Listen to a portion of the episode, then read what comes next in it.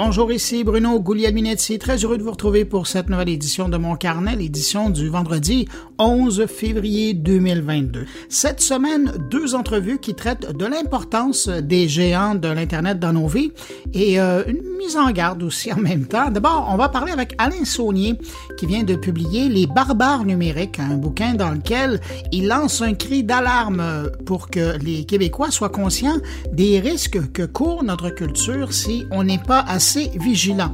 Et ma seconde entrevue, elle va euh, nous amener à l'Université Stanford, en Californie, où euh, on va parler avec la directrice de Internet sans frontières, qui est l'une des signataires d'une lettre qui est apparue cette semaine dans le monde et euh, dans laquelle un collectif demande que les chercheurs puissent accéder aux données que colligent les géants de l'Internet pour mieux comprendre leur impact sur notre société. Vous allez voir deux entrevues très intéressantes. Tout ça dans la prochaine heure avec en plus mes collègues, en commençant par euh, Luc Dupont, qui va nous parler de son sujet fétiche en ce temps de l'année, le Super Bowl et le numérique. Thierry Weber nous amène à Barcelone pour parler de téléphones intelligents. Stéphane Ricoul se pose la question à savoir si les technologies numériques peuvent aider les chaînes d'approvisionnement mondiales à réduire leur émissions de gaz à effet de serre. Et puis Jean-François Poulain nous amène à Londres pour rencontrer une experte qui nous parle de la complexité de faire des applications destinées aux experts. Vous voyez, on va pas mal voyager dans cette édition de mon carnet. Mais juste avant, permettez-moi de saluer cinq auditeurs de mon carnet cette semaine. Salutations à Étienne Ancar Ferron, Francine Vien, Sheila Skyem, Roland Desilets et Lison Larrivée. À vous cinq, merci pour votre écoute. Et puis merci à vous, que je n'ai pas nommé, mais qui m'accueillez en ce moment entre vos deux oreilles. À tous, je vous souhaite une bonne écoute.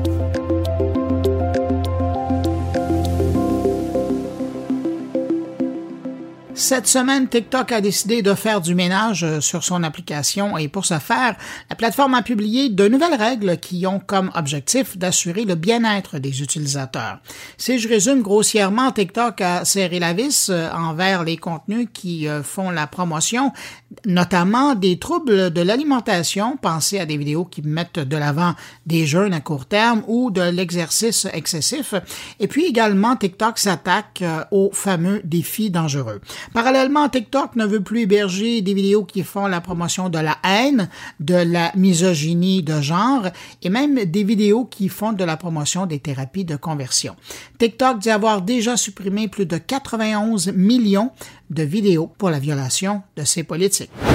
Parlant de TikTok, il y a la nouvelle étude de URL Genius, une firme spécialisée dans le marketing numérique, qui n'a sûrement pas fait l'affaire de la plateforme cette semaine on y apprenait que TikTok est la plateforme avec YouTube qui transmet le plus de données de ses utilisateurs à des tiers parties pour ensuite leur vendre notamment de la publicité. Imaginez un peu, ils sont même devant les Facebook et Instagram qu'on accuse depuis des années de vendre toutes nos informations personnelles. C'est en scannant l'application iOS de YouTube que les chercheurs ont découvert 14 trackers ou traceurs, si vous voulez, dont 10 liés à Google et des balises espions qui permettent euh, d'obtenir des données et de les vendre à des acteurs tiers. Du côté de l'application iOS de TikTok, ils ont également trouvé 14 trackers placés là pour obtenir des informations sur l'utilisateur pour aider les annonceurs à mieux cibler leur publicité. Si dans le cas de YouTube, on découvre que la plupart de l'information qui est obtenue sert à l'entreprise elle-même, ce n'est pas le cas pour l'application de TikTok. L'étude démontre que chez TikTok, l'essentiel des données est dirigé vers d'autres joueurs, donc impossible de savoir le type d'information personnelle qui est saisie, mais également dans quel but elle est utilisée. Ah oui, dans les deux cas, autant avec l'application de TikTok que celle de YouTube, ces plateformes peuvent vous pister même une fois que l'application est fermée et que vous êtes sur une autre plateforme. Je ne sais pas si vous vous en souvenez, mais l'an dernier, on parlait de double authentification forcée chez Google. De mémoire, le géant voulait forcer plus de 150 millions de ses clients à utiliser cette pratique pour minimiser les risques de vol de compte. Eh bien, il semble que Google ait gagné son pari. Cette semaine, Google a publié un communiqué dans lequel il confirme que depuis que tous ses utilisateurs sont passés à la double authentification par défaut, ben Google a observé une chute de 50% dans le piratage des comptes. Et quand on on parle de l'authentification à double facteur ou euh, de double authentification, c'est essentiellement d'utiliser une autre façon, en plus de son mot de passe, pour confirmer son identité auprès de Google lors d'une demande d'accès à son compte, que ce soit par l'envoi d'un texto ou de l'utilisation d'un générateur de clés d'identité, par exemple. Je termine avec euh, cette information que j'ai vue passer cette semaine dans Ad Age. Si la tendance se maintient, Amazon sera le plus grand annonceur au monde. En 2021, la compagnie a dépensé 536 dollars américains par seconde en publicité et en promotion. Depuis l'ouverture du site en 1995, Amazon aurait injecté 75 milliards de dollars en publicité et en promotion. Donc, pour revenir à 2021, c'est 16,9 milliards de dollars en publicité et promotion, soit 46 millions de dollars par jour, 1,9 million de dollars américains par heure et 32 000 dollars par minute. Imaginez un peu. Cette semaine sortait en librairie le livre Les barbares numériques du journaliste et professeur au département de communication de l'Université de Montréal, Alain Saunier. Et je vous dirais que pour en lire, disons beaucoup sur le sujet des livres d'ici, euh, de l'Europe et de nos voisins américains, il y a longtemps que j'avais lu un livre aussi bien écrit sur le sujet, complet et surtout à jour dans ses informations. Bon, je ne partage pas toujours les analyses de l'auteur, mais tous les faits sont là et reste au lecteur de faire son idée une fois qu'il aura lu le livre. Pour nous en parler et revenir sur quelques sujets qu'il aborde dans son nouvel ouvrage, on va rejoindre l'auteur lui-même. Bonjour Alain Saunier. Bonjour. D'abord, d'où vient l'idée d'écrire ce livre-là? Ben, je pense que les gens qui me connaissent savent à quel point j'ai toujours été préoccupé par l'avenir des médias, euh, par l'avenir du journalisme. Les gens connaissent peut-être moins mon intérêt pour la culture parce que j'ai aussi été très actif dans des organisations comme au cours des dernières années dans Culture Montréal. J'ai travaillé aussi pour la commission numérique de Culture Montréal. Donc, c'est un univers que j'ai côtoyé, que j'ai apprivoisé d'une certaine manière. Mais rapidement, je me suis rendu compte qu'il y avait un grave problème, un sérieux problème, parce que euh, l'hégémonie, si on veut, des géants numériques se fait sentir beaucoup trop sur tous les aspects de notre vie, de notre société. Et puis, c'est la raison pour laquelle j'ai appelé ça des barbares numériques, parce qu'ils ont envahi systématiquement et euh, ils occupent notre territoire et euh, sont en train de, de réguler notre propre vie, notre société, notre culture, nos médias, etc. D'ailleurs, vous le dites, hein, vous, vous, comparez ça à probablement la plus grande conquête du 21e siècle. L'image est forte, mais c'est vrai. Oui, tout à fait. Et puis, c'est une conquête qui s'est faite sans aucun coup de feu. Euh, sans qu'il y ait eu tout à coup un coup d'État ou euh, qu'il y, ait eu la CIA qui soit débarquée pour euh, renverser un dictateur quelque part ou en imposer un, peu importe. alors donc, d'une certaine façon, c'est arrivé de façon massive dans nos vies, sans coup de feu, sans rien, mais par contre, ils ont défié tout de suite l'autorité des États. Ils ont défié aussitôt les réglementations nationales en matière de culture, en matière de, de, fiscalité, dans, tous les domaines de notre vie. Alors oui, on peut parler d'une véritable conquête des barbares numériques. C'est pour ça que je lance cet appel qui est de résister aux GAFAM, parce qu'à mon point de vue, il y va de l'avenir de nos sociétés telles qu'on les connaît à l'heure actuelle, sur les plans démocratiques, sur les plans de la liberté euh, des, médias, sur le plan culturel, euh, économique aussi, sont en train de détruire notre économie euh, avec les Amazon et autres entreprises de ce genre. Puis vous le dites clairement euh, dans le livre, en vous adressant aux Québécois, aux francophones aussi, euh, vous voulez nous alerter d'abord sur le fait d'être conscient, de se réveiller, de faire face à la réalité, d'agir et de réagir. Mais une fois qu'on a dit ça, évidemment, le citoyen peut faire des gestes, mais c'est surtout les États qui peuvent bouger. Et encore là, quand on regarde ce que vous écrivez par rapport, que ce soit au gouvernement euh, du Québec ou auprès du gouvernement fédéral, ils n'ont pas fait grand-chose jusqu'à maintenant. Non, et, vous avez raison, ils ont été d'abord nonchalants. Ils ont laissé entrer euh, cette euh, intrus euh, dans, dans, nos sociétés, dans nos vies. Euh, ils ont accepté de se faire défier en termes de légitimité et d'autorité sur le territoire, notre propre territoire. Mais pour revenir à ce que vous dites, je pense que les États ne, ne, bougeront et ne bougent en général que parce que le public prend conscience qu'il y a une situation qui doit être modifiée, qui doit être changée. Et regardons ce qui s'est produit au Canada au cours euh, des premiers euh, gouvernements de M. Trudeau. En 2015, euh, on annonçait avec grand déploiement, tambour et trompette, cette entente avec Netflix de Mme Joly, qui était ministre du patrimoine canadien à l'époque.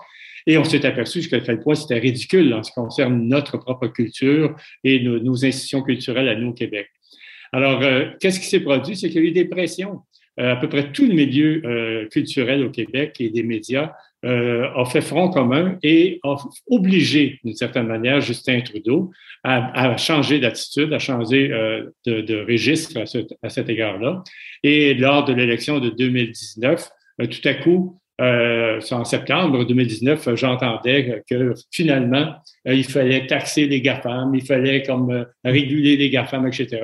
Alors donc, si ça n'avait été de ces pressions qui ont été exercées par le milieu des médias, le milieu culturel, euh, le gouvernement Trudeau n'aurait pas bougé. Alors moi, je crois que oui, ce sont les États qui vont bouger, ce sont eux qui détiennent la clé pour corriger la situation, mais les États ne bougent jamais euh, si le, la pression du public n'est pas exercée. Mais de l'autre côté, ces grandes organisations qui font partie du GAFAM, c'est aussi des outils de communication pour les partis qui deviennent des euh, gouvernements par la suite. Je pense euh, à, un exemple que vous mentionnez, qui est très près du gouvernement, qui travaillait pour la, ministre Joly, justement lorsqu'elle était au, ministère du patrimoine. Mais l'entourage politique est plein de gens qui ont un passé, qui viennent, ou, à la limite, dans certains cas, qui vont aller travailler chez ces grands là Puis ça, c'est sans parler des campagnes électorales où même les partis politiques investissent énormément d'argent là-dedans. Puis une fois qu'ils sont au pouvoir, ben, ils utilisent ces plateformes-là. Il y a quelque chose de pernicieux. D'abord, il faut savoir, Bruno, que les leaders d'aujourd'hui sont ceux qui sont euh, arrivés à l'âge adulte avec les GAFAM sont ceux qui ont été subjugués par le leadership, la grande créativité d'un Steve Jobs, d'un Jeff Bezos, etc. Alors, d'une certaine manière, ils n'ont jamais véritablement vu l'effet pernicieux qu'il y avait de les laisser aller euh, librement comme ça. Alors moi, j'excuse, entre guillemets, en partie cette nonchalance par ça, mais aussi, il faut comprendre que euh, il y a quelques années, c'était des entreprises pétrolières qui exerçaient des lobbies sur euh, nos gouverneurs. Euh, c'était eux qui s'organisaient aussi pour faire passer certains conseillers qui partaient de l'entreprise privée puis qui se retrouvaient tout à coup à l'intérieur du gouvernement. Aujourd'hui, ce sont les géants numériques qui sont souvent un univers où on va aller chercher des conseillers expérimentés qui connaissent le milieu numérique aussi. Alors, l'exemple dont vous parlez euh, dans, mon livre, je parle entre autres de cette chef de cabinet qui travaillait avec Mélanie Joly, qui était une ancienne vice-présidente aux communications de chez Google Canada. Et aujourd'hui, entre vous et moi, elle est maintenant chef de cabinet pour celle qui va devoir appliquer euh, euh, l'équité fiscale euh, pour les géants numériques au Canada. Alors, ça veut dire qu'il y a effectivement ce lien, cette trop grande proximité, à mon point de vue, qui existe entre les géants numériques et les gouvernants. Et c'est ça aussi qu'il faut, c'est à ça aussi qu'il faut euh, s'attarder et, on doit s'inquiéter parfois justement de cette euh, proximité trop grande. Euh, je vais revenir sur, sur le titre. Elle était vice-présidente aux communications, mais également aux affaires publiques. Et donc, elle était en lien avec le merveilleux monde politique. De, de là, la proximité, oui. Exactement. Et puis, je, je, reviens à ce que vous disiez tout à l'heure par rapport à votre intérêt euh, au culturel. Ce qu'on ressent quand on lit votre livre, évidemment, bon, il y a, il y a toute la conquête qu'ils ont fait, le monde numérique, les géants du numérique sur, sur nos vies, mais c'est aussi tout le risque par rapport à la souveraineté culturelle. Ça, c'est un sujet qui, qui, mais qui est tellement d'actualité en Europe. On en parle rarement ici au Québec et pourtant, vous le démontrez à travers toutes les pages de, de votre livre, comment le Québec particulièrement, parce qu'on est une petite communauté au sein d'une vaste mer anglophone, comment on parle presque de ou deux générations là, euh, sont en train de, d'être perdus parce qu'ils euh, sont pris par le vent du contenu numérique? Oui, puis l'américanisation chez les moins de 35 ans, elle est, euh, elle est énorme, elle est, très, très forte. Je parle, moi, de souveraineté culturelle, aussi bien celle du Canada que du Québec, par ailleurs, parce que les deux vont devoir cohabiter forcément dans le cadre, si on veut, des partages de pouvoir qui existent entre le Québec et, le gouvernement canadien. Mais il faut absolument qu'on réhabilite cette notion-là de souveraineté culturelle. Au Canada, ben, je vois par exemple que M. Rodriguez vient de redéposer une nouvelle mouture du projet de loi qu'on appelait C10 autrefois, mais qui aujourd'hui s'appelle C11. Donc, pour essayer d'établir une certaine forme d'équité euh, à l'égard de la réglementation pour les entreprises étrangères, pour les entreprises ici, c'est une bonne chose. C'est un pas en avant. Mais là où je m'inquiète, par contre, c'est du côté de la souveraineté culturelle du côté québécois. Mmh. Euh, et, et, je le mentionne dans le livre parce que il faut se rappeler, là, vous, vous avez connu ça parce que vous avez euh, un peu de mémoire historique, vous étiez sur le terrain à cette époque-là. En 2005, il y a une convention internationale de l'UNESCO qui avait été adoptée pour la protection des, exceptions culturelles dans le monde. Il n'y a plus personne qui parle de ça au gouvernement du Québec. Il n'y a plus personne qui pense non plus que la francophonie est une instance importante dans laquelle le gouvernement du Québec devrait investir beaucoup d'énergie et de temps. Euh, le ministère de la Culture du Québec est probablement le moins bien pourvu sur le plan financier. Il n'a pas nécessairement une place importante aux côtés du premier ministre et dans son entourage immédiat. Or, si un projet nationaliste porteur pour le Québec, si François Legault dit qu'il veut développer la nation québécoise, mais il me semble que la culture devrait être au cœur et au centre de son activité politique. Et ce n'est pas le cas. Et dans le livre, vous avez remarqué, je fais référence euh, au fait que pour la première fois, sans doute de l'histoire récente au Québec, tous les partis politiques représentés à l'Assemblée nationale, peut-être à l'exception du Parti conservateur, mais là, on, est dans, entre deux eaux, si on veut, tous les, les, partis politiques sont en train de réhabiliter cette notion de souveraineté culturelle. Même Dominique Anglade, chef du Parti libéral du Québec, euh, se revendique de l'héritage de Robert Bourassa. Or, Robert Bourassa est celui qui avait développé la souveraineté culturelle comme concept. Donc, moi, je pense qu'il y a peut-être là une belle occasion à saisir pour que tous les partis politiques au Québec, à l'Assemblée nationale, puissent faire un front commun pour développer une vraie stratégie globale, pour faire en sorte que le projet national de la culture et de la langue soit vraiment ancré dans une stratégie contre les GAFAM, dans une stratégie pour utiliser les ressources qui existent sur le plan euh, international, sur le plan euh, culturel ici euh, au Québec, et faire avancer cette cause-là qui, à, mon point de vue, est beaucoup plus importante que cette obsession, puis ça je le mentionne dans le livre, qu'on a contre l'immigration, qui serait la, menace, si on veut, à la survie du Québec comme nation.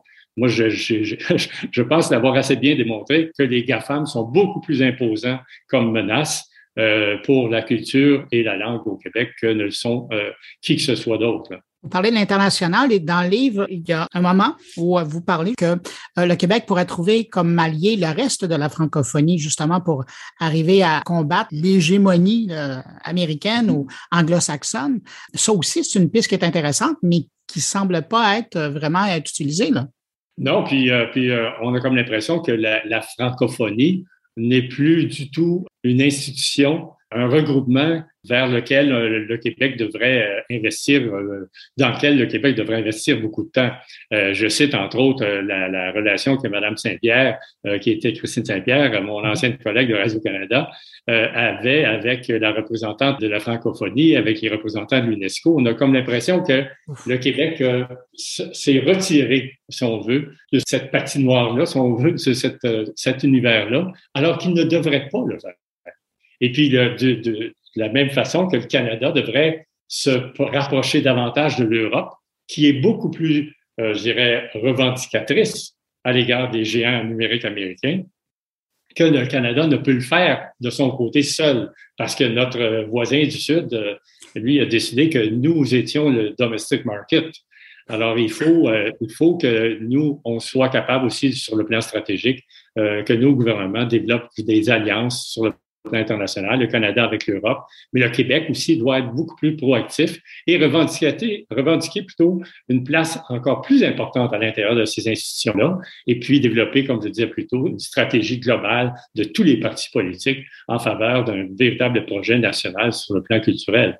Mais quand vous regardez les euh, comparutions euh, des grands patrons euh, des différentes organisations qui créent le GAFAM devant le Congrès américain ou en Europe encore, et vous les voyez, ces gens-là, aller se faire ouf, taper légèrement sur les doigts, retourner dans leur bureau et poursuivre à faire essentiellement la même chose.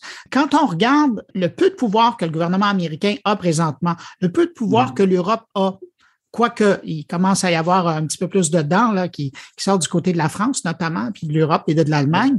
Avez-vous l'impression que, euh, je ne veux pas dire que c'est peine perdue, mais il y a énormément de travail encore et de stratégies à développer pour arriver à, mettre des balises quant à leur, euh, exercice, de leur pouvoir? vous avez raison. Euh, en fait, c'est l'arrogance des riches. L'arrogance des richissimes Jeff Bezos et les autres. Tu sais, moi, quand je vois Jeff Bezos s'envoyer en l'air avec sa fusée et puis dire, ah, cette planète Là, il faut la protéger. Tu as envie de dire, hey, euh, réveille, là, puis si tu veux protéger la planète, euh, redonne donc un peu d'argent euh, que tu as ramassé durant la pandémie sur le dos de, tous les États qui, eux, sont obligés de rembourser des dettes pour les 40 prochaines années. alors, donc, cette arrogance-là de, ces richissimes propriétaires des, des GAFAM, il y a seulement un front commun de tous les pays euh, qui va pouvoir les faire euh, changer d'avis, les, mettre au pas, de, entre guillemets, d'une certaine manière. On ne pourra pas faire disparaître les géants, géants numériques. Ils sont là à demeure et puis on va devoir maintenant établir une cohabitation. Mais établir une saine cohabitation, ça veut dire donc une réglementation plus forte. Et pour ce faire, ça veut dire des ententes internationales, ça veut dire aussi d'utiliser les conventions internationales comme celle de l'UNESCO, la francophonie, l'OCDE où malheureusement on n'est pas allé assez loin, à mon point de vue, sur le, champ de la taxation, euh, sur l'impôt minimal.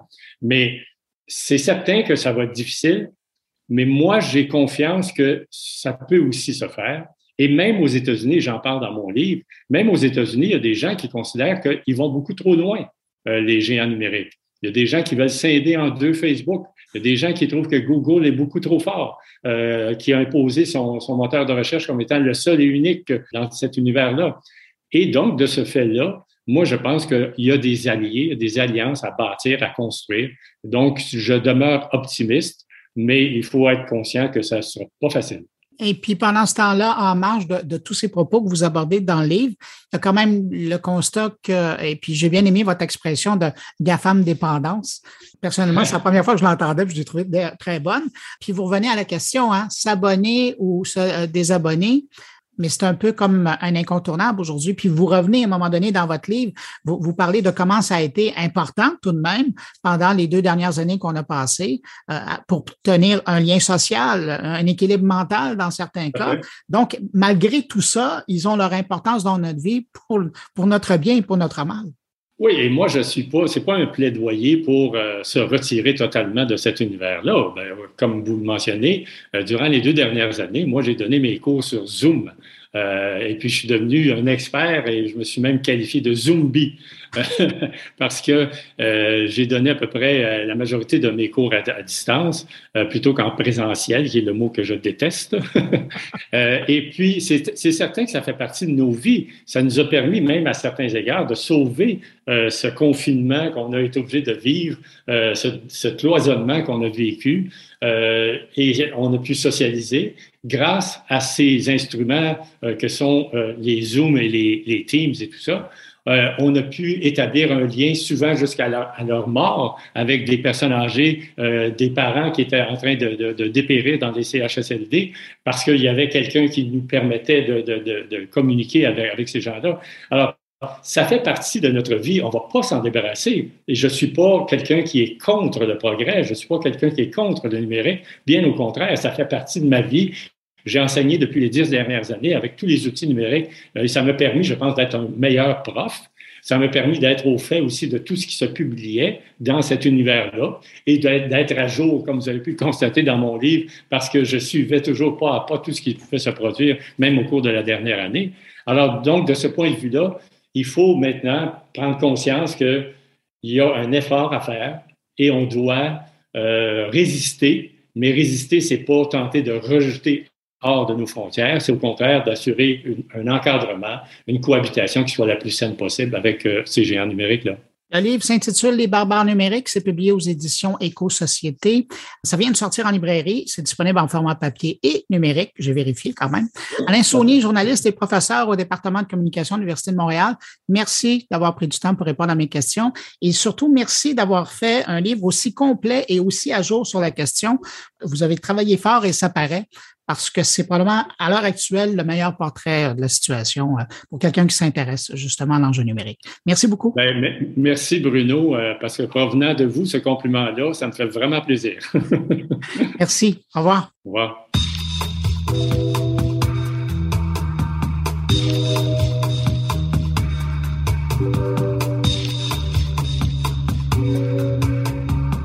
Alors, d'un livre qui tire l'alarme numérique au Québec, on se retourne maintenant vers un texte qui est paru en France cette semaine.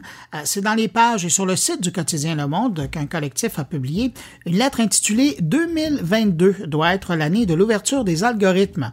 Un cri du cœur qui, euh, cette fois, interpelle les décideurs politiques sur l'importance d'exiger des GAFAM un accès aux données qu'ils récupèrent et qu'ils collectionnent pour mieux comprendre euh, c'est quoi leur impact exactement sur nos sociétés Parmi les signataires, on retrouve des chercheurs, des acteurs du numérique, des élus et également mon invité qu'on retrouve à l'instant en Californie. Julie Owono, elle est directrice exécutive d'Internet sans frontières et également du Centre de recherche Content Policy and Society Lab de l'Université Stanford en Californie. Merci d'avoir accepté mon invitation. Merci à vous, Bruno. C'est un grand plaisir. Alors, écoutez, si je résume les propos de votre lettre, essentiellement, ce que vous demandez, c'est que les données colligées par les grands joueurs de l'Internet soient accessibles à la recherche pour qu'on comprenne mieux le rôle et l'impact de ces géants-là sur nos sociétés. Absolument. Euh, ce que nous disons dans la tribune, c'est qu'aujourd'hui, nous avons tous des discussions, des perceptions sur euh, le rôle euh, de YouTube, de Facebook euh, dans les, les, les, différents scandales dont on entend parler dernièrement. Bon, évidemment, le, le, 6 janvier 2021 est un des exemples, et l'insurrection Capitole, mais il y a également la désinformation sur le Covid-19 et bien d'autres sujets. Et bien sûr, tous ces sujets, aujourd'hui, la plupart des comment dire, l'expression qui en est faite, l'est faite par des personnes qui sont, qui ont un regard extérieur. Et ce n'est que de manière très exceptionnelle, comme par exemple lorsque la lanceuse d'alerte Frances Hogan, qui travaillait avant à Facebook, euh, ce n'est qu'à ce moment-là que nous avons des voix internes qui nous disent euh, le son de cloche en interne sur euh, ces différents scandales. Mais c'est vrai qu'on n'en sait, on n'en sait pas grand-chose. La plupart des, comment dire, des recherches qui existent sont, le, sont faites d'un point de vue extérieur. Eh bien, nous, ce que nous disons, c'est que si réellement nous avons affaire à des plateformes qui ont un impact sur la, la société, sur les démocraties. Il faut rappeler que la démocratie, c'est euh, le pouvoir par le peuple. Eh bien, c'est important qu'il y ait euh, une, une, connaissance, pas nécessairement de ce peuple-là directement, parce que je veux dire, moi, si vous me donnez accès à des données, euh, j'y comprendrai absolument rien, mais par contre à des chercheurs dont c'est le métier de, faire sens de toutes ces nouvelles questions auxquelles euh, nos sociétés font face aujourd'hui. Donc c'est ça que nous demandons dans la tribune. Ouais. À un moment donné, justement, ben, je reviens à la tribune, vous écrivez, ces plateformes sont nées dans un climat de naïveté et de laxisme quant aux usages d'un Internet ouvert et sans modération. Est-ce que d'après vous, et puis vous avez double chapeau. Hein. Vous êtes signataire, vous travaillez sur un lab qui se penche sur le contenu, sur l'usage de, ces plateformes. De l'autre côté, vous êtes aussi euh, à la tête de l'Internet sans frontières. Quand vous regardez ça, avez-vous l'impression qu'on est sorti de cette période de, de Calino vis-à-vis euh, les grands joueurs de l'Internet? Ah oui, absolument.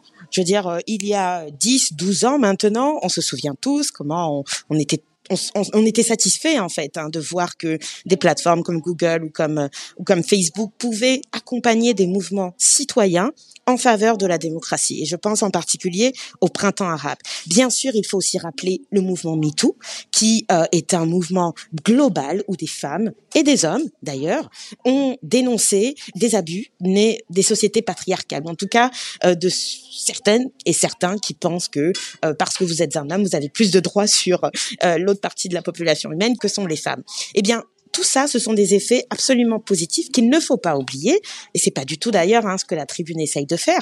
Mais simplement, ce que nous disons, c'est que on a, on a pendant longtemps, et j'en fais partie aussi hein, de ces activistes-là qui ont vu beaucoup le positif, mais n'ont pas prêté assez garde aux, aux, manipulations, aux mésusages qui peuvent être faits. Parce que finalement, l'Internet, c'est l'humanité. L'Internet, c'est notre monde physique.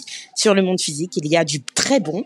L'humanité est capable du très bon, mais elle est également, elle est également pas capable du très mauvais et, euh, et utiliser les moyens qui sont à sa disposition pour faire euh, faire, faire des mauvaises choses. Donc c'est simplement pour euh, c'est dans ce cadre-là que nous rappelons que oui, nous avons été peut-être un peu naïfs, nous avons nous avons peut-être été trop optimistes, trop englués dans l'utopie que oui, effectivement l'internet pouvait nous rapprocher.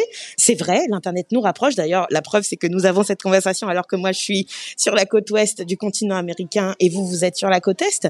Mais néanmoins, il y a aussi beaucoup de questions de société qui se posent et qui se transposent sur cet espace et auxquels il faut absolument répondre. Et dans ce contexte-là, euh, les États ont un rôle d'encadrement. Euh, dans, dans, la lettre, vous, vous faites allusion notamment à cette nouvelle législation euh, adoptée au Parlement européen qui concerne les services numériques. Elle prévoit quoi, cette nouvelle législation? Alors, cette nouvelle législation qui s'appelle, euh, alors en anglais, euh, je vous m'excuserai, le Digital Services Act, mais on, on sait que le, le, Canada est un pays bilingue, donc c'est pour ça que je me permets. Euh, le Digital Services Act qui euh, impose un nouveau cadre réglementaire donc aux plateformes, euh, un, un, cadre de, en, anglais on dit due diligence. Donc en gros, ces plateformes devront surveiller, garder un œil actif sur les potentiels mésusages, les potentiels effets négatifs de leurs produits. ça, ça, ça comporte une, un certain nombre de nouvelles obligations. L'une d'entre elles, par exemple, c'est de produire des, euh, euh, des, risques, des analyses risques risk assessments sur euh, des nouveaux produits qui vont être lancés, mais c'est aussi de prévoir un accès à la recherche académique, et ça c'est un très très grand pas que le Digital Services Act fait, un accès à la recherche académique pour en particulier vérifier que les exigences du Digital Services Act sont bien respectées et bien mises en œuvre, bien appliquées par les plateformes de, de, de contenu, les grandes plateformes. Mais vous, vous voulez aller encore plus loin, hein, parce que c'est une chose pour les chercheurs d'avoir un accès complet bon, aux jeux de données là, qui sont utilisés par les algorithmes pour voir si euh, répondent bien euh, à la réglementation, mais c'est aussi de regarder, puis on en parlait au tout début de l'entrevue, d'arriver à essayer de comprendre quel est l'impact qu'ils ont sur notre société. Absolument. Euh, en fait, ce qu'on essaye de dire, c'est que oui, c'est important, que le, cadre du euh, DSA, le RGPD, c'est une autre régulation européenne qui a eu beaucoup d'impact sur la vie privée, mais là on est focus sur euh, les contenus. Donc c'est important que euh, le DSA parle de cet accès et prévoit un certain nombre d'obligations hein, pour les plateformes qui sont nouvelles, hein, dont on a parlé quelques-unes il y a quelques secondes. Néanmoins, c'est aussi important que même des questions qu'on ne se pose pas encore, parce que les outils évoluent tous les jours. À l'heure où nous parlons, euh, la plateforme TikTok a déjà de nouvelles fonctionnalités euh, dont nous allons certainement découvrir euh, l'impact dans quelques semaines, voire quelques mois, voire quelques années. Donc, c'est dans cette optique-là que nous pensons qu'il serait important qu'il y ait un dialogue continue, non pas sur nécessairement toutes les données, parce qu'en fait, toutes les données ne sont pas intéressantes. Et je veux dire, il y en a tellement, il y a des milliards de points de données et ça n'aurait absolument aucun intérêt. Et par ailleurs, je souhaite insister là-dessus, il n'est pas question ici de violer un quelconque secret de fabrication, un quelconque secret d'affaires. Simplement, il est ici de question de dire, les, les plateformes euh, posent des questions qui sont d'intérêt général, qui dépassent même parfois le cadre strict de leur euh, de leurs espaces, euh, de l'espace qu'ils occupent dans le le grand univers d'internet, d'accord? Eh bien, sur ces questions-là en particulier, il est important que des experts nous aident à faire du sens. Et ces experts-là devraient avoir droit à un accès, je dois le préciser, sécurisé, qui ne viole pas la, la vie privée, bien sûr, de ceux qui sont enfin des données hein, qui seront euh, partagées, et aussi qui, so, qui se fassent dans un cadre strictement respectueux de l'état de droit. Je crois que là, c'est très important. Ce que nous ne disons pas, c'est que nous ne disons pas, par exemple, que n'importe quel ministère devrait avoir accès à ces données. Ça, ce serait extrêmement dangereux et ça donnerait euh, la porte ouverte à, une autre forme d'arbitraire qui est celui de l'État. Et, et croyez-moi, personne n'a envie de ça. Par contre, euh, nous, ce qu'on disons, c'est que l'État, hein, le législateur et l'État peuvent mettre en place un cadre strict sur lequel euh, les chercheurs pourront s'appuyer, pas n'importe quel chercheur, des chercheurs agréés selon des critères objectifs posés par la loi seront agréés pour avoir accès à ces données et en accord avec les plateformes, en dialogue avec elles, déterminer aussi quelles sont données, quelles sont les données qui peuvent être partagées parce qu'on n'a pas encore de, conversation là-dessus, mais ça va arriver. On peut pas partager toutes les données. Donc, et puis il y a aussi après des questions qui vont se poser. Euh, s'il y a les, les, questions de données des Européens versus les données des Canadiens versus les données des Indiens, etc. Donc, il faudra absolument avoir une conversation non seulement européenne, mais aussi internationale sur les données qui sont partagées. Et je crois que c'est dans ce sens-là que s'inscrit euh, la, tribune. Nous sommes tournés vers l'avenir. Nous avons le principe qui est posé par le DSA. C'est possible de demander un accès pour la recherche. Maintenant, dans le détail, à quoi ça va ressembler, c'est maintenant qu'il faut le discuter. Et c'est ce que la, tribune veut faire. Mais en même temps, vous demandez aussi aux différentes instances gouvernementales européennes une réglementation qui serait plus réaliste, hein, qui permettrait de mettre fin au pouvoir euh, arbitraire. On parlait d'arbitraire dans votre réponse aux grands joueurs du numérique. Oui, réaliste dans le sens où euh, il faut qu'on arrête de faire des régulations qui s'appuient sur des scandales. Je veux dire, quand on demande à Facebook de supprimer en 24 heures de la désinformation, euh, je, veux dire, vous êtes journaliste, vous savez très bien à quel point c'est difficile de de, euh, distinguer le vrai du faux. Enfin, je veux dire, c'est difficile de demander ça à des humains, donc encore plus à des, à des groupes d'humains euh, aussi énormes que ceux que, qui, sont dans les équipes des entreprises. Et, et, forcément, là, si on leur demande de faire cette, cette, cette décision-là, de prendre cette décision du vrai, du faux, on tombe très vite dans l'arbitraire, et surtout sans le contrôle d'autorités judiciaires, par exemple, ou sans le contrôle d'instances tierces. Tout ça là, ce sont des dangers qui existent aujourd'hui. Aujourd'hui, on régule par scandale on va entendre que telle chose est dangereuse, on va réguler. Non. Ce qui serait intéressant, c'est qu'on comprenne d'abord réellement, je veux dire même sur la question de Cambridge Analytica par exemple. Cambridge Analytica, c'est cette entreprise qui a été accusée d'avoir manipulé euh, les données, des jeux de données auxquels Facebook donnait à l'époque accès à euh, des développeurs et à certains chercheurs hein, dans des buts très précis. Eh bien, cet accès-là a été comment dire compromis euh, par cette entreprise-là. Et ce qui a d'ailleurs expliqué hein, que Facebook euh, et, je veux aussi préciser là-dessus que il y, a eu un historique sur l'accès aux chercheurs qui a aussi euh, comment dire tout le monde n'a pas été très, euh, très très comment dire correct en tout cas très sincère dans l'utilisation de ces données. Il y a eu des violations de la vie privée c'est vrai et le cas de Cambridge Analytica en est un très bon exemple. Maintenant pour revenir sur ce cas-là, il y a un débat aujourd'hui. Est-ce que oui ou non, l'exploitation qui a été faite par Cambridge Analytica, la manipulation en particulier qui a été faite par Cambridge Analytica, a permis de faire basculer le vote du Brexit? Ça, c'est une question fondamentale auquel aujourd'hui il n'y a pas d'accord scientifique.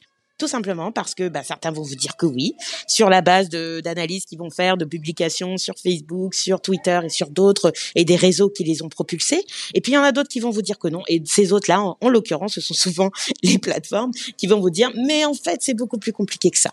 Eh bien, je pense que pour avoir une idée beaucoup plus claire, un consensus scientifique clair, il faudrait que des tiers qui sont neutres, c'est-à-dire des chercheurs qui ne sont euh, pas, dépendants de l'État, enfin qui ont vraiment euh, et qui ne sont pas dépendants des plateformes non plus, qui ont vraiment une indépendance dans leur recherche, hein, puissent faire de la, j'ai presque envie de dire de la recherche un peu fondamentale sur euh, voilà qu'est-ce qu'est-ce qui se passe avec ces données hein, qui alimentent les algorithmes de, de recommandation, qui alimentent les algorithmes de propulsion des des contenus sur euh, nos, nos différents newsfeeds. Voilà des questions importantes auxquelles il faut répondre aujourd'hui. Les problématiques que vous évoquez, elles datent quand même pas d'hier, hein, ça fait un moment qu'elles sont là. Puis euh, la sortie de cette lettre, c'est pas un hasard, elle sort euh, à quelques mois euh, de l'élection française. Il y a aussi quelque chose d'important que vous voulez envoyer comme message avec ça. Bien sûr, et ce message, c'est de dire, c'est pas le comment le 20 avril 2022 qu'il faudra se poser la question de du rôle du numérique et du rôle euh, des contenus en ligne sur le, le, la démocratie en France mais ailleurs aussi mais là pour le coup en France. Donc c'est aussi pour ça c'était un appel aux, aux différents candidats euh, qui vont euh, se, se, déclarer, qui, qui, se sont déclarés et qui vont continuer à se déclarer dans les semaines qui suivent, certainement, leur demander, voilà, quel est, vous, votre quel est le débat que vous proposez là-dessus aux, aux, aux, citoyens? Euh, Si vous si un jour vous deviez euh, euh, diriger ce, ce, ce, grand pays qu'est qu la France, quel débat on aurait là-dessus? Et puis plus globalement, je pense qu'on est à un moment presque historique, presque existentiel pour la démocratie, hein, qui est de dire OK, on sait ce que c'est que de répondre aux contenus dangereux sur Internet, aux contenus illicites, comme certains d'autres les appellent. Comment c'est de répondre d'une manière autoritaire? Vous faites comme la Chine, vous faites comme la Russie. Vous demandez de fermer les plateformes, vous demandez de supprimer les groupes, supprimer les applications. Ça, on sait. Mais en même temps, on ne sait pas clairement quelle est la feuille de route quand on veut le faire d'une manière démocratique, quand on veut lutter contre ces contenus-là sans pour autant porter atteinte aux principes démocratiques, aux principes d'état de droit. Et je crois que les nations, bien sûr comme la France, mais aussi euh, comme les États qui composent l'Union européenne, hein, qui, je veux dire, pour être membre de l'Union européenne, il faut adhérer à, des, à un certain nombre de principes autour de la démocratie, des États comme le Canada, des États comme les États-Unis, voilà, des, nations qui pendant longtemps euh, ont montré le, la voie hein, sur beaucoup de ces questions-là. Eh bien, aujourd'hui, il y a, je dirais, peut-être un espèce de vide en fait qui doit être comblé. Quelle est la réponse démocratique que l'on peut apporter aux défis posés par les contenus en ligne? Voilà la question que l'on pose aussi avec cette tribune. La lettre a été publiée mardi. Est-ce que depuis vous avez euh, eu des réactions?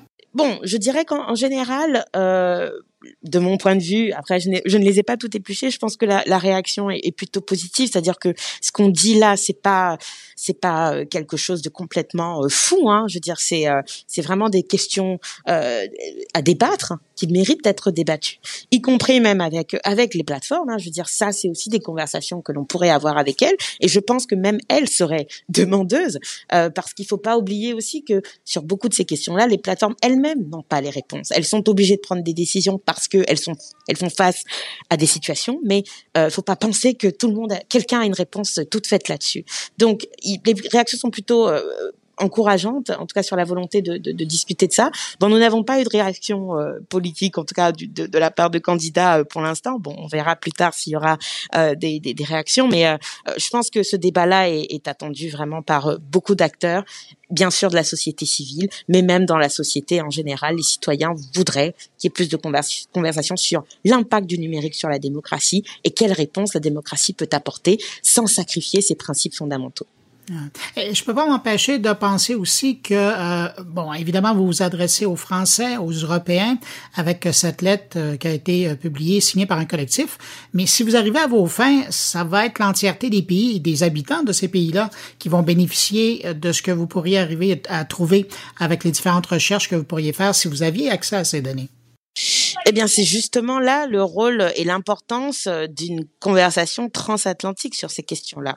Euh, beaucoup d'États sont aujourd'hui perdus, et je, pèse ce mot-là, sont perdus face aux, aux, aux complexes euh, questions pardon, que posent les contenus dangereux, les contenus illicites sur la stabilité, sur la sécurité, sur la paix de leurs États. Et beaucoup de ces États-là n'ont pas les institutions aussi fortes que celles des États-Unis. Je veux dire, on a vu le 6 janvier, tout le monde pensait que c'était la fin de la démocratie américaine.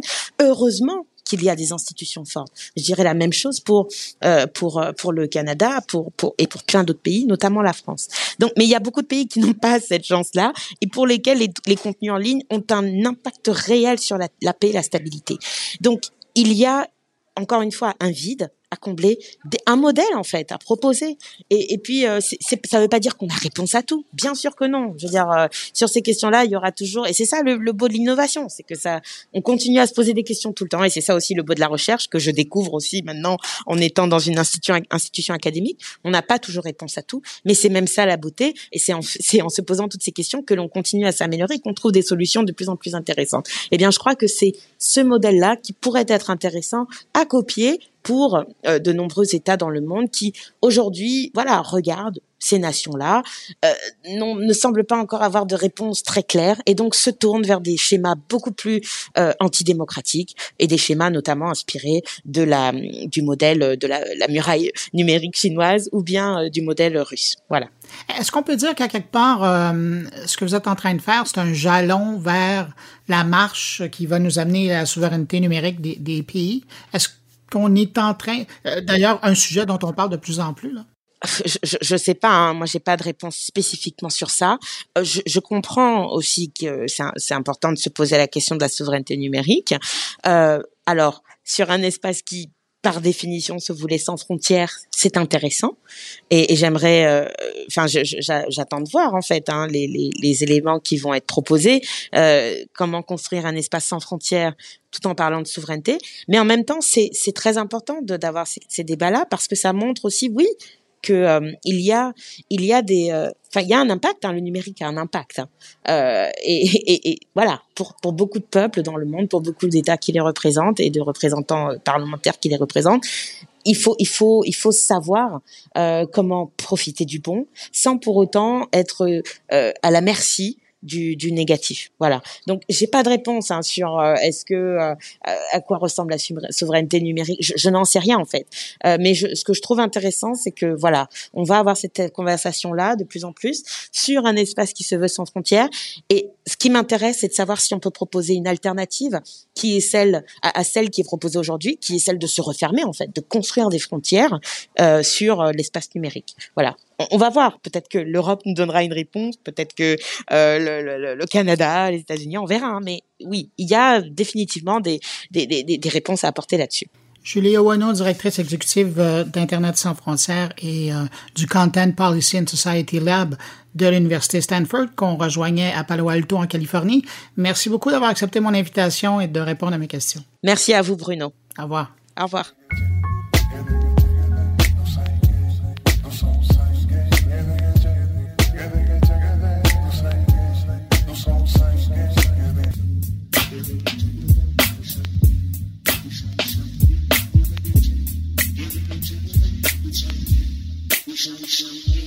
C'est maintenant le temps d'accueillir mes collaborateurs de la semaine et pour ouvrir le bal, on se rend en Suisse rejoindre Thierry Weber qui, lui, nous parle de la grande foire commerciale du téléphone intelligent qui aura bientôt lieu en Espagne.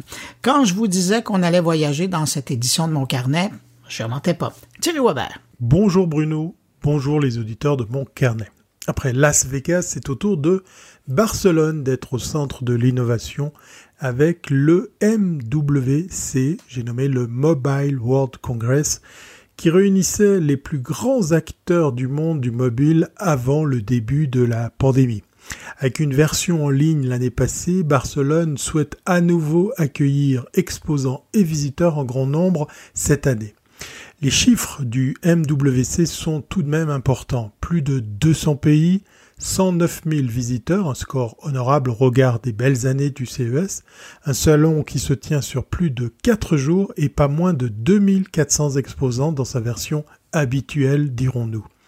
C'est dès le 28 février prochain et ce jusqu'au 3 mars que se tiendra cette nouvelle édition du Mobile World Congress. Du coup, la question que nous sommes tous en droit de nous poser, y aura-t-il tous ces exposants réellement présents cette année? Rappelez-vous à quel point l'édition 2022 du CES était différente des précédentes?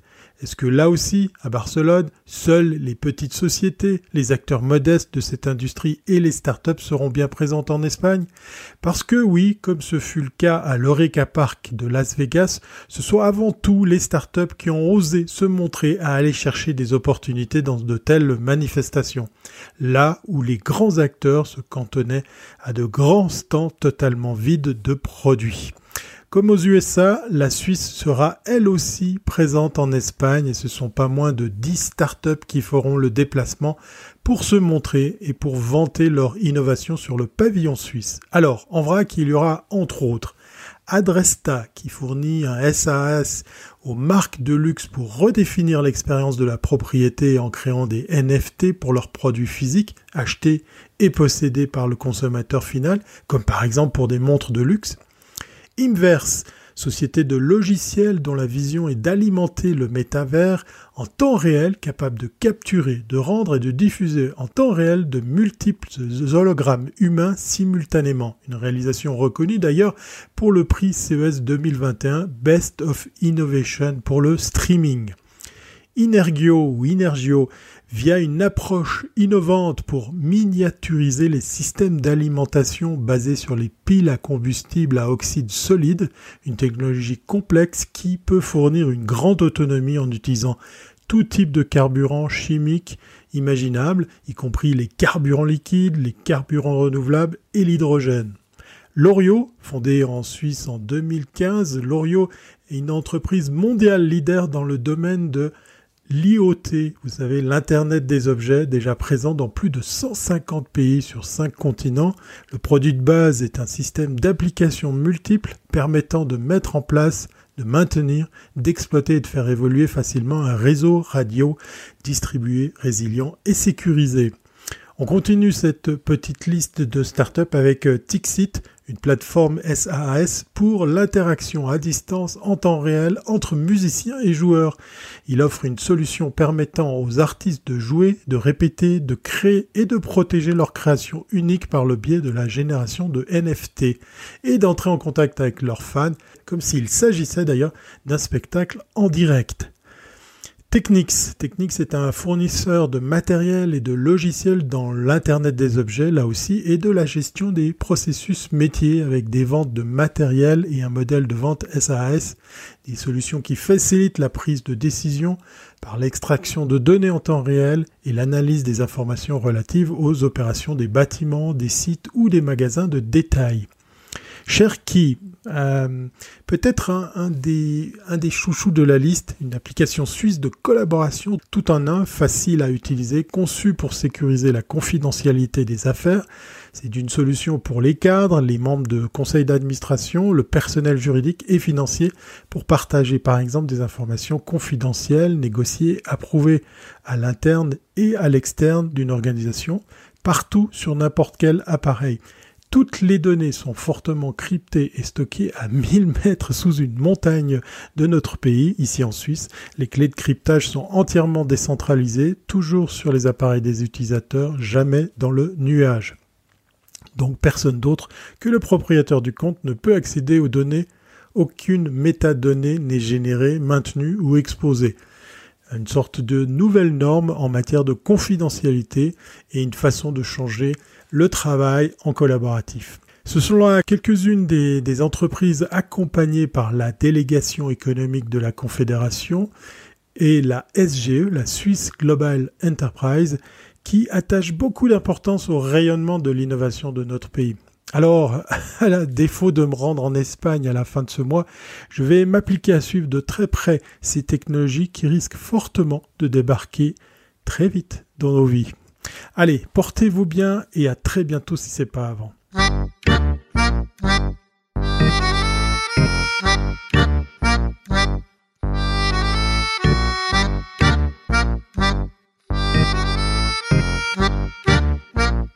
À moins d'habiter sur une autre planète et surtout avec toute la publicité qu'on a vu passer cette semaine sur Internet au sujet de la chose, vous savez très probablement que c'est la fin de semaine du Super Bowl. Et qui dit Super Bowl dit Luc Dupont et son rendez-vous annuel avec l'événement et surtout toutes les données qui ont à voir avec l'événement. Et cette semaine, il nous offre un spécial avec toutes les données numériques qui s'y rattachent. Luc Dupont. Dimanche le 13 février aura lieu le match euh, du euh, Super Bowl. C'est la grande fête du football américain. C'est une fête, donc, je le précise, euh, sportive, mais aussi du marketing et de la publicité. Après tout, on vendra les différents espaces, les 30 secondes, comme on les appelle communément, à la télévision conventionnelle, au-delà de 7 millions de dollars du 30 secondes. C'est un record. Là où le phénomène devient particulièrement intéressant dans un contexte de marketing en ligne, c'est cette révolution qu'ont amené tantôt Twitter, tantôt euh, YouTube également, tantôt la, diffusion en ligne, et qui, mine de rien, transforme euh, de fond en comble cette euh, grande fête de la consommation et de la publicité. Le premier, ben, c'est un phénomène avec lequel on est maintenant très familier. Généralement, on parle du deuxième écran. Alors, c'est cette drôle d'habitude qu'on a maintenant qui consiste à, à, commenter en ligne, tantôt le match, tantôt la publicité. Alors, 69% des Américains reconnaissent que dimanche, on va, à l'occasion, commenter la publicité ou le match. L'autre phénomène d'importance, et on le doit à l'arrivée de YouTube,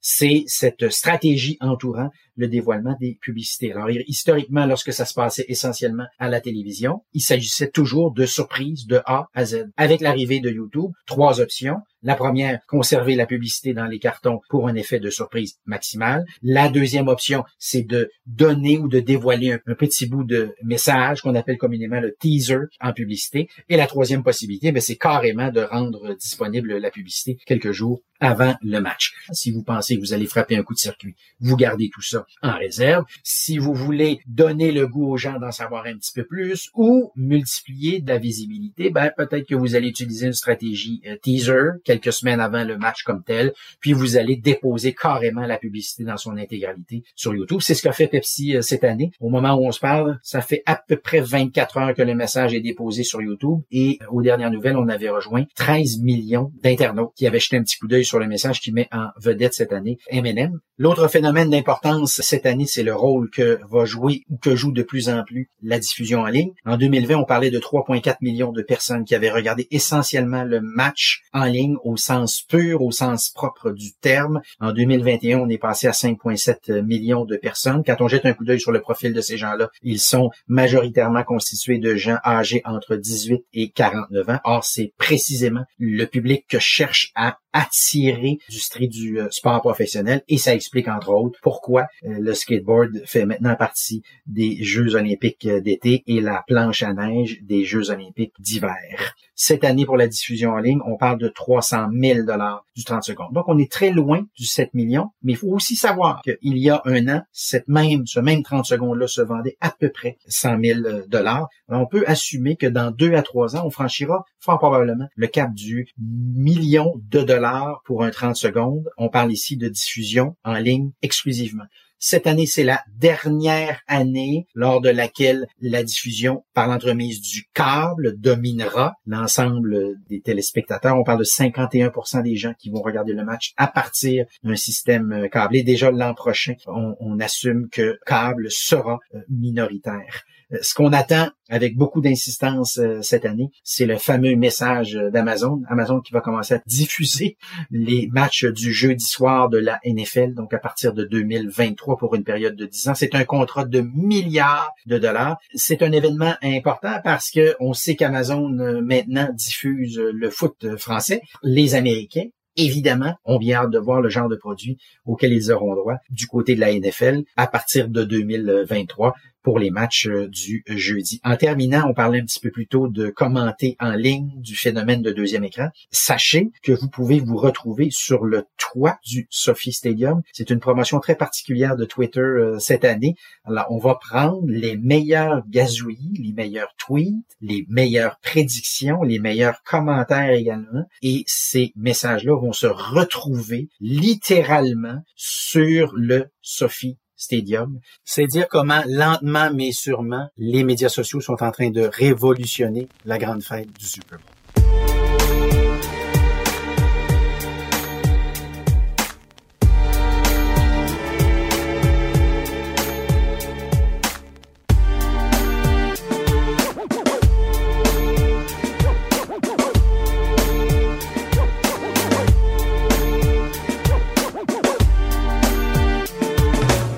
De Stéphane Ricoul maintenant et cette semaine, Stéphane y va d'une réflexion sur la capacité des technologies numériques à aider les chaînes d'approvisionnement mondiales à réduire leurs émissions de gaz à effet de serre. Stéphane Ricoul.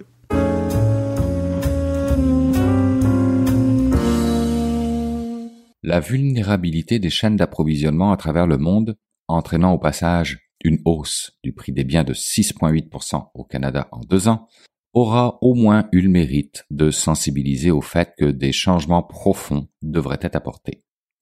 Un début de quelque chose probablement, avec 15% des entreprises mondiales ayant simplifié la fabrication de leurs produits et 11% ayant rapatrié localement une partie de leur production, selon une étude de McKinsey. Si les chaînes d'approvisionnement semblent faire partie des premiers maillons à renforcer du point de vue de l'économie, elles le sont aussi du point de vue des émissions à gaz à effet de serre, les fameux GES. En effet, les huit plus grandes chaînes d'approvisionnement mondiales que sont l'alimentation, la construction, la mode, l'électronique, les produits de grande consommation, l'automobile, les services professionnels et les transports de marchandises représentent plus de 50% des émissions de CO2. Les entreprises qui œuvrent au sein de ces chaînes-là doivent rapidement apporter des changements efficaces et durables dans leur modèle d'affaires et donc intégrer les technologies qui peuvent leur permettre d'une part de mieux comprendre leur vulnérabilité et perte potentielle si jamais elles font rien et d'autre part agir directement sur leur impact environnemental. Selon Industrie Canada, il est courant pour les entreprises canadiennes de services de logistique et de transport les plus performantes d'adopter les nouvelles technologies et de modifier leurs pratiques de gestion du transport afin de pouvoir créer une gestion de la chaîne d'appro dite verte. Par exemple, l'utilisation de tableaux de bord verts, qui sont des ordinateurs destinés à surveiller les émissions de GES d'un véhicule. Mais au-delà des quelques exemples que l'on peut citer, de manière générale, le domaine des chaînes d'appro accuse un certain retard dans sa transformation numérique, avec un niveau de numérisation qui était de 43% seulement en 2017, et pire encore avec un niveau de priorité de 2% uniquement dans la stratégie de numérisation. Alors qu'on sait que l'accès aux données numériques et à leur transformation en valeur informationnelle constitue le cœur même de l'efficacité du mode de fonctionnement d'une chaîne aussi complexe, on est en droit de se demander comment les chaînes d'appro mondiales entendent atteindre les objectifs de développement durable fixés par l'ONU, notamment le douzième qui porte sur la réflexion autour de l'impact environnemental et social de l'ensemble de la chaîne de valeur de nos produits. Et pourtant les données sont là, tout y contribue et elles permettent de réaliser les analyses prédictives basées sur les données historiques pour une prise de décision pertinente dans un but d'optimisation efficiente. Les outils et facilités sont aussi de la partie. Pensons au cloud, pensons au transport management system, au ERP, tous ces systèmes qui mis ensemble permettent d'être toujours plus efficaces et accompagner des fameux algorithmes dont je parle souvent, qui œuvrent pour l'impact durable et la croissance économique. Et c'est sans compter sur l'Internet des objets industriels appliqués au transport, comme la gestion de la flotte, la gestion des stocks, la gestion des actifs, le géorepérage. On le voit, apporter des changements efficaces et durables dans les modèles d'affaires afin de minimiser l'impact sur la génération des gaz à effet de serre n'est pas une question technologique, mais plutôt une question de volonté. Les technologies sont là, l'impression 3D à la robotique en passant par l'intelligence artificielle. Mais la planification stratégique d'une transformation numérique ainsi que la planification de l'investissement requiert une vision claire de ce que sera la prochaine étape à franchir pour demeurer économiquement compétitif tout en étant respectueux de notre planète. Selon un sondage léger mené pour le compte de Talsom, 46% des entreprises du Québec et de l'Ontario se sont dotées d'un plan d'investissement numérique et 60% d'une planification de leur propre transformation numérique. Or, il apparaît que la majorité des entreprises sont conscientes de ne pas capitaliser au maximum sur ce que peut offrir les technologies numériques au niveau de leurs opérations à 55% et de leur production à 52%. Pourtant, selon l'étude de McKinsey, les directeurs des achats s'attendent à ce que la numérisation de leur chaîne d'appro augmente de 40% les économies réalisées à l'année et réduise de 30% le temps passé à rechercher des fournisseurs. À titre d'exemple, et je finirai avec ça, Thibaut Dérouville, qui est VP du groupe industriel Supply Chain de Michelin, le leader mondial du pneu, explique, et je cite, qu'au coût d'approvisionnement intercontinentaux, il faut au corps ajouter le coût de la tonne de CO2, du développement ou encore le fait que toutes les usines ne savent pas faire les mêmes pneus. Le calcul d'optimisation de la supply chain revêt un enjeu très significatif en termes de décision d'investissement sur les sites de fabrication, sur la politique de développement durable, sur les coûts de logistique, sur la qualité de service, etc. Fin de la citation. Donc, modéliser et simuler des flux complexes des niveaux de stock, des fluctuations de la demande et autres éléments liés aux chaînes d'approvisionnement en temps de pandémie, de crise du transport maritime, dans un contexte de pénurie de main-d'œuvre, face à des objectifs liés au développement durable et tout ça dans le respect des politiques liées aux ESG, on comprend que le coût slash investissement versus les bénéfices liés à la transformation numérique est peut-être beaucoup plus avantageux qu'on ne le pense.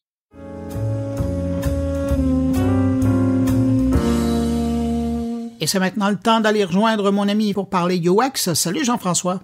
Bonjour Bruno. Jean-François, aujourd'hui, tu nous amènes à Londres pour discuter avec ton invité de la complexité des applications pour experts. Ben oui, oui, oui, effectivement, cette semaine, euh, j'ai été intrigué par un article qui a été écrit par euh, Morgane Peng, qui est la directrice du design à la Société Générale, euh, qui est, elle est basée à Londres depuis huit ans. Là. Elle, a, littéralement fait une bonne grosse partie de sa carrière là-bas, depuis sa sortie de l'université.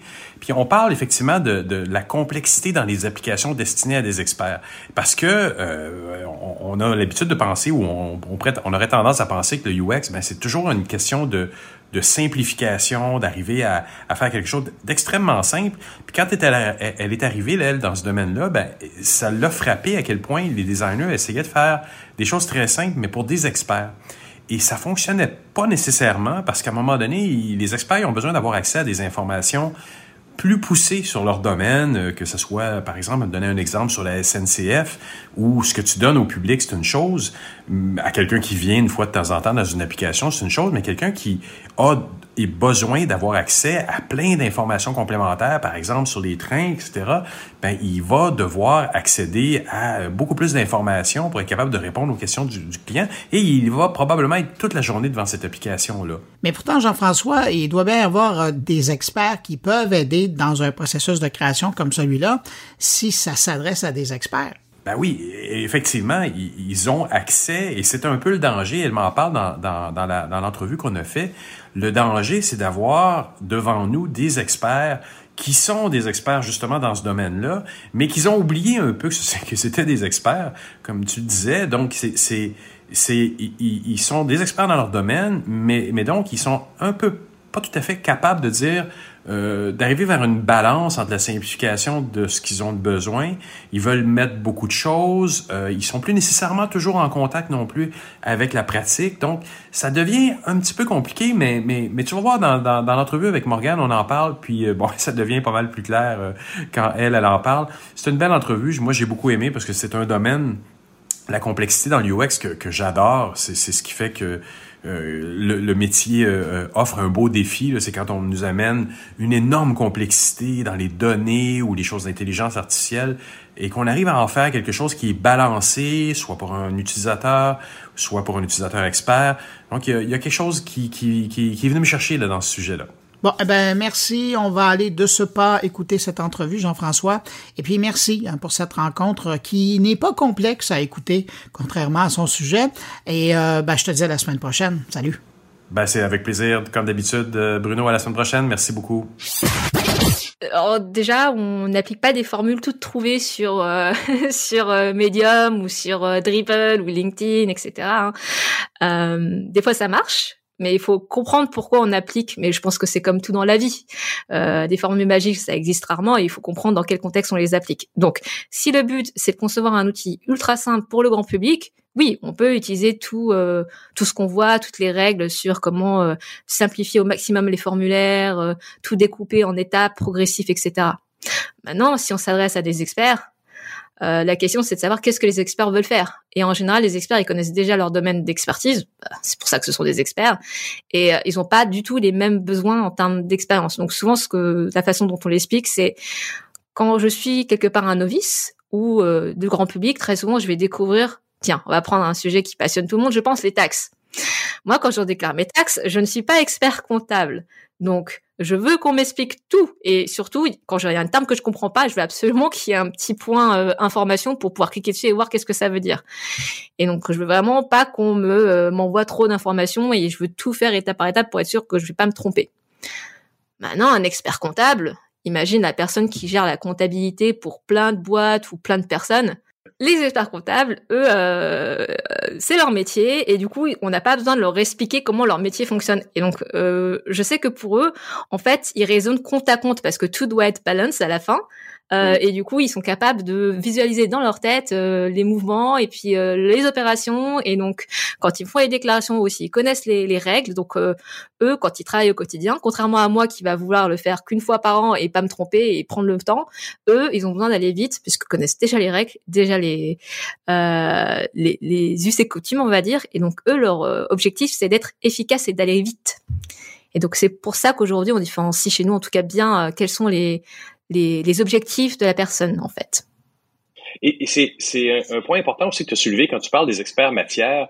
On, on, nous en met dans les pattes euh, très souvent dans le domaine de l'expérience utilisateur. On nous dit, ben, celui-ci, cette personne-ci représente le métier. Est-ce que euh, comment tu le vois, toi? Tu trouves pas qu'il y a un danger à, se faire euh, lancer comme ça des experts matière alors que quelle validité t'accordes donc à, un expert matière, toi, de ton côté? Alors, pour le coup, euh, quand on design en environnement complexe, on a envie d'être accompagné par des experts parce que ce sont eux qui vont pouvoir te dire est-ce que telle ou telle chose c'est un standard de marché? Et dans ce cas-là, on va pas essayer de réinventer le marché, hein, il va falloir respecter le standard. Ou est-ce que, par exemple, c'est juste une pratique complètement interne à, à ton entreprise? Et dans ce cas-là, c'est parce que quelqu'un à un moment a décidé de faire comme ça, mais on ne sait pas pourquoi. Et donc, tu as quand même besoin de ces personnes-là pour comprendre un peu le rationnel, parce que toi-même, tu n'es pas expert de leur domaine. Par contre, ça ne veut pas dire non plus qu'il faut tout prendre au comptant de ce qu'ils disent. Parce que ils viennent avec leurs biais. Euh, D'ailleurs, en fait, c'est marrant parce qu'on a commencé à faire des formations sur les biais, par exemple. Euh, et bah, comme euh, tout le monde, hein, tout le monde a des biais. Et la définition d'un biais, c'est que c'était pas au courant. Donc euh, tu as, tu sais, le biais de l'expert. Et donc eux, ils sont pas au courant, par exemple, qu'ils sont experts sur des choses qui leur paraissent complètement normales. Et en fait, ça ne l'est pas. Et donc faut, faut, nous, je pense, en tant que designer, accepter de travailler avec eux parce qu'on a besoin de leur aide, on a besoin de leur éclérage. Mais eux, faut aussi qu'ils acceptent qu'ils ont des biais d'experts et qu'il y a besoin en fait qu'ils travaillent avec nous. Et d'ailleurs, en fait, très très souvent, euh, et c'est pour ça qu'en fait, je finis par écrire l'article et conceptualiser le modèle de la frontière efficiente, c'est que expertise métier, ça veut pas dire expertise d'interface. Les deux sont corrélés parce que forcément, quand tu es très expert, que tu vas aller vite, tu vas tolérer avoir plein d'informations dans ton interface et plein d'actions en même temps parce que tu vas aller vite. Mais il y a, on va dire, une limite et surtout, euh, on va dire que par le passé, on partait beaucoup du principe de c'est bon, c'est des experts, on va les former et du coup, tu faisais n'importe quoi dans l'interface, tu balançais tout sans vraiment pratique centré utilisateur et en se disant c'est bon, c'est des experts. Mais en général, c'est il y a quand même besoin d'avoir une approche euh, de comprendre dans quel ordre on fait les actions et pourquoi. Ou pire encore, l'organisation va ériger les experts matière comme clients internes et demander aux users, aux, designers de, de, faire exactement ce qu'ils veulent. C'est un piège. Je l'ai vu souvent. Oui, le ah c'est bon, j'ai déjà tout fait dans mon fichier Excel, t'as qu'à le mettre en image. Euh, mais là, tu vois, en fait, on en revient au biais où des fois, même les experts métiers pensent que comme c'est bon, c'est des experts et qu'ils s'adressent à des experts, eh ben l'interface, c'est bon, on peut faire n'importe quoi dedans. Alors que bah très souvent, c'est pas le cas. Cela dit, récemment, moi, je vois la, tendance inverse où en fait, il y a beaucoup d'experts métiers qui sont euh, qui voient en fait tout ce qui est fait par, euh, tu sais, des apps qu'on utilise au quotidien mmh et qui te mmh demandent ah là là, non mais moi je veux que mon projet il fasse un wow effect. Alors si tu veux aussi, je pense que pour énerver un designer, tu dis soit c'est bon, j'ai déjà tout fait dans Excel, tu répliques, ou ah là je sais pas ce qu'on va faire, mais en tout cas faut que ça fasse wow. et tu vois, c'est deux extrêmes. Donc le premier c'est extrême dans c'est bon on est expert donc l'interface ça peut être compliqué et euh, voilà et le deuxième extrême c'est ah bon bah alors euh, historiquement c'était extrêmement euh, complexe mais on va le sursimplifier pour que ça fasse waouh et donc dans euh, dans ce que j'explique euh, dans, dans, mon article, c'est que pour moi, c'est sans doute là où c'est même le plus dangereux parce que à force de sursimplifier, euh, tu vas cacher euh, de l'information qui sont nécessaires, tu finis par mmh. créer des boîtes noires. Et c'est là où en fait c'est traître parce que parce que c'est joli, l'interface c'est sympa, elle a l'air moderne, les gens pensent qu'ils sont en train de faire des choses, mais comment on leur a retiré l'information et les actions, euh, bah quelque part en fait tu ne leur permets pas d'être efficace dans leur boulot quoi. Non, exact. Et, dans ton article, tu mentionnes aussi le UX Efficient Frontier. Qu'est-ce que tu veux dire par là? euh, oui, alors ça aussi, c'est euh, à force d'essayer de, de conceptualiser, de comprendre comment expliquer la relation euh, expertise métier, expertise interface, euh, je me suis rendu compte qu'en fait, en finance, on a une notion qui, qui s'appelle efficient frontier. Ça vient d'une théorie financière de gestion de portefeuille qui permet d'appréhender le couple risque-gain. C'est-à-dire qu'en fait, euh, dans la vie, tu t'as pas pas le truc magique où euh, tu as zéro risque avec un maximum de gains. Et donc, tu as une relation comme ça, donc une espèce de fonction de, qui lie les deux. Et je me suis rendu compte qu'en fait, euh, le couple du coup expertise métier, expertise interface se comporte de la même manière. C'est-à-dire que au tout début, si t'as pas d'interface, euh, enfin d'expertise métier, bah, ton interface va être simple. Et puis, plus tu t'adresses à des experts, plus tu peux complexifier ton interface. Par exemple, euh, en mettre de plus en plus, plus plusieurs actions simultanées, euh, plusieurs panels avec plusieurs types d'informations, etc. Et en fait, plus ça va, plus tu complexifies. Mais cela dit, euh, c'est une courbe en fait aplatie dans le sens où tu as beau t'adresser à des super experts, on va dire, à un moment tu ne peux pas aller non plus trop dans la complexité d'interface parce que comme tout le monde, euh, quand tu pars en vacances, tu reviens que tu oublies, euh, je me souviens, je dis ça dans l'article, tu te souviens même plus ton mot de passe Windows. Euh, tu peux pas te, autant les gens se souviennent de leur métier, se souvenir des outils, c'est un peu plus compliqué. Et donc, c'est pour ça que tu as quand même des, on va dire, des garde-fous qui fait que euh, tu peux pas aller trop loin de la complexité de l'interface. Donc, faut quand même faire attention à, on va dire, la charge cognitive et euh, l'ordre des actions que tu mets dedans. C'est vrai, c'est vrai. Et, donc, tu as, commencé cette réflexion-là dans les environs de 2018. les articles que j'ai vus datent d'à peu près cette époque-là, où tu avais fait même une présentation, une conférence à cette époque-là. Comment ça a influencé ta pratique ou celle de ton équipe? Euh, tu le disais d'entrée de jeu, tu l'as fait un peu, tu as articulé cette vision-là parce que tu voulais un peu éduquer autour de toi. Euh, quelle influence ça a eu? Quelle, quelle bonne, quelle vibration positive ça a eu sur, euh, sur l'environnement de design dans lequel tu évolues en ce moment? Ça, me fait rigoler parce que hum, effectivement, euh, c'est ce que tu dis au, départ, c'était vraiment pour euh, euh, parce que je voyais quand même la tendance à la sursimplification, euh, comment dire, prendre de l'ampleur. Bah, de plus en plus, en plus maintenant, on a pas mal de façons de devenir designer. Donc, tu as des bootcamps, tu as des formations traditionnelles, tu as des reconversions professionnelles. Et comme déjà ce sujet n'est pas trop évoqué, mais je pense que si tu as fait un parcours euh, de sciences cognitives, ce genre de choses, tu es peut-être plus au courant surtout si tu en as fait pendant cinq ans. Mais en général, les personnes qui font soit des reconversions professionnelles ou des formations courtes n'ont pas du tout le temps d'aborder ces sujets. Et en plus, euh, il y a beaucoup moins de matière. Et donc, euh, j'avais commencé à avoir une tendance qui revenait vraiment beaucoup de, de, de, gens qui voulaient vraiment sursimplifier. Alors, je te donne un exemple tout bête, mais pour te dire à quel point c'était récurrent. Donc, dans des interfaces financières, on a beaucoup de tableaux de données. Parce que souvent, tu vas comparer des chiffres, tu vas vouloir aller vite dessus, enfin, comme dans Excel, quoi. Et très souvent, en fait, hein, le bon vieux Excel. Euh, tout à l'heure, on a parlé d'experts comptables, mais enfin, je pense que voilà, pour qui a fait un budget pour partir en vacances, etc. Bon, en général, tu veux aller vite pour calculer les choses ou pour organiser ta donnée. Et donc, en fait, très souvent, on avait des designers qui arrivaient et qui regardaient le truc en disant c'est moche. Moi, je vais mettre des jolies cartes, toutes belles, avec des shadows, avec plein d'espace. Euh, et donc, en fait, ton petit tableau tout compact, il te le transforme en espèce de truc très long avec des cartes. Et du coup, tu peux plus du tout manipuler ta donnée. Et donc là, clairement, c'est pour en plus un jugement, on va dire, esthétique, euh, enlever de, euh, bah, tout ce qui faisait qu'avant c'était pratique et facile de, comparer la donnée. Et donc là, je me dis euh, clairement en termes de recherche utilisateur, on est on est très très loin de quel est l'objectif de l'utilisateur. Euh, juste parce que c'est moche. Déjà en plus on n'aime pas ce genre de de, de, de termes. Donc voilà, c'était pour expliquer ça, alors dire attention, ne tombez pas dans le panneau. Et euh, ensuite, j'ai fini par envoyer l'article même à nos projets. Donc, euh, j'en reviens à ceux qui nous disaient, alors nous, on veut faire un wow effect, faut que ce soit trop joli et ça soit comme dans, euh, là, je peux prendre n'importe quelle app, hein, euh, comme Google, comme Apple. Et d'ailleurs, je suis sûre, je sais pas, je suis certaine parce que je le sais, mais même chez Google et Apple, ils ont des applications employées très complexes. D'ailleurs, il suffit de voir Google AdWords, c'est très complexe. D'ailleurs, on parle de tableaux, il y a plein de tableaux là-dedans. Ils ont pas fait des cartes. Voilà et, euh, et je pense ah oui peut-être la dernière chose en date et euh, je pense que ça m'a vraiment surprise parce que donc ça fait quand même quelques années qu'on articule en fait cette euh, euh, vision et qu'on la partage autour de nous. Donc au départ au designer de l'équipe au projet et donc ça fait son petit bonhomme de chemin. Euh, en fait même les gens côté métier euh, et alors là, c'était mon petit succès personnel, on va dire, parce que j'étais pas du tout au courant. En fait, on repris ce modèle, donc la frontière efficiente de l'UX, dans une présentation, présentation métier, pour expliquer qu'aujourd'hui, de la même manière, alors, euh, je veux pas employer de termes financiers, mais il y a une notion de suitabilité en finance qui fait que, avant de donner un produit financier à quelqu'un, il faut qu'on s'assure que c'est en ligne avec ses objectifs.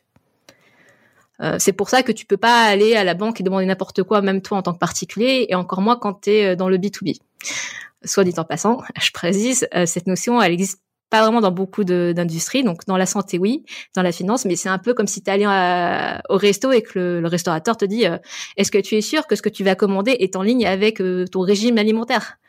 Tu vois? Mais donc en finance, on a comme c'est effectivement des sujets euh, bah, bah, comme la santé euh, importants, euh, on a ce devoir-là, donc de suitabilité. Et quelque part, ça étend notre devoir dans le monde numérique. C'est-à-dire que avant même de parler de produits, est-ce qu'on on donne la bonne interface au bon client Et donc aujourd'hui, côté métier, comme on, on, a des fois en fait plusieurs services qui s'adressent à des populations différentes, alors que derrière ça vend le même produit financier et c'est on va dire le même back-end, on demande en fait aux clients. Des, très souvent, en fait, même on, pour certains produits, on montre les deux.